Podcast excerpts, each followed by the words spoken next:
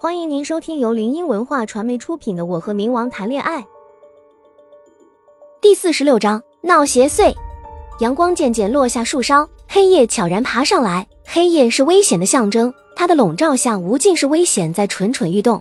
南城北街的楼处处透露着鬼气森森，两棵歪脖子树犹如鬼魅般张牙舞爪。空荡荡的楼道没有一丝生气，天空中下着密密麻麻的小细雨，一切的一切都显得那么沉重，处处仿佛都在透露着死亡的气息。几只乌鸦在树枝上徘徊着，身穿着黑色衣服的女人披头散发的行走在楼道中，乍一看还以为是鬼魅。电灯有一下没一下的闪烁着，叩叩叩，他上前敲响了一户人家的房门。不一会，房子的主人随着敲门声打开了。女人抬起头看着男人，诡异一笑。男人看清她的面孔后。脸色唰的一下就惨白了，眼中的惊恐清晰可见。他已然忘记了关门，那个女人也没有给他机会，提起手中的刀，一下又一下的捅进他的腹部。没一会，男人便承受不住的倒在了地上。站在角落的孩子呆呆的看着这一幕，随后哇的一声便哭了出来。女人将门关上，拐着僵硬的步伐走进男孩，她欣然露出了接近癫狂的笑容：“我的孩子，孩子，我的孩子，妈妈来接你了。”她痴狂的说着。门边上的尸血已然流露到门外，我和宫梅默契的皱了皱眉，心中有些不安的看了一眼那血迹，又看了眼宫梅，道：“宫梅，这不会是人血吧？”门外的大片血渍，加上孩子的哭声，我的脑海里很自然的就联想到了一场杀人案。宫梅上前蹲下嗅了嗅，看了我一眼，肯定了我是猜测。嗯，是人血。我心中微惊，靠近看了他一眼，提起心，扭动了把手，小心翼翼的推开。宫梅将我护住，彻底将门推开。当看到里面骇人的场景，我的心漏了半拍。只见地上躺着一具已经被截肢的尸体，尸块四处散落着。那个女人正提着刀，疯狂的截肢着尸体，血迹将她的黑衣裙染得格外鲜红。旁边还躺着一具孩童尸体，只是已经不见头了。宫美眼疾手快的抽出一张符纸，就往那邪祟的脑门子上贴。我被吓得呆若木鸡，愣在原地，脑子一片空白的看着这一切。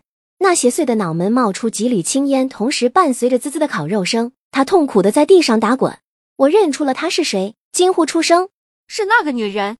还记得那天宫梅将我送去学校时，路上遇到的命案。当时我看着她的尸体就觉得奇怪，周围围绕着这么多的黑气。果不其然，如今化成厉鬼回来祸害人了。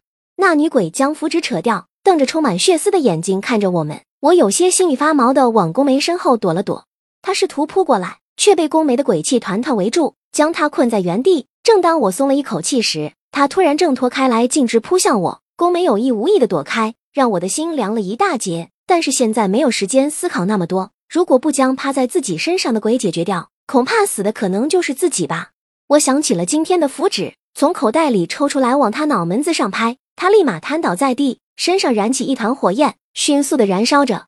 我心有余悸的站在来，心跳依旧在急速的跳跃着。我看了宫梅一眼，想起他刚才的样子。我就气不打一处来，他这么厉害，明明可以一手就消灭了，可是他居然躲开了。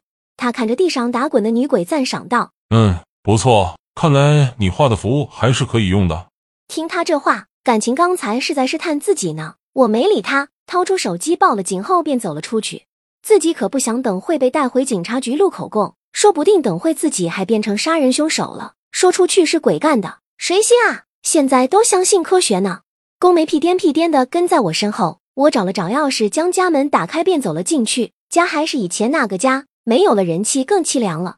我看了看自己身上的血渍，便进浴室，正想洗个澡。宫梅一脸委屈的看着，我也想要跟进来。想到他刚才的样子，我一气直接将门关上了。宫梅看着紧闭的浴室门，蹲靠在门上，委屈巴巴道：“半夏，我只是想让你学会独立处理事情而已，没有想过要让你死的吗？以后我要是不在了。”你自己面对危险又没有人帮你，那你岂不是死定定了？所以啊，恰巧有这个机会，我就让你试试了吗？他说到后面声音越来越小，以前怎么没发现这个小气巴拉的男人这么话多？但是他说的也对，自己真的不能什么事儿都靠他，终有一天他会离开，自己也要学会如何处理危险。这么一想，我的心情也平复了些许。但是对于他刚才的动作，自己还是耿耿于怀的。听众朋友。本集已播讲完毕，喜欢的朋友记得挥挥你的小手，点点关注，欢迎大家订阅，下集精彩继续。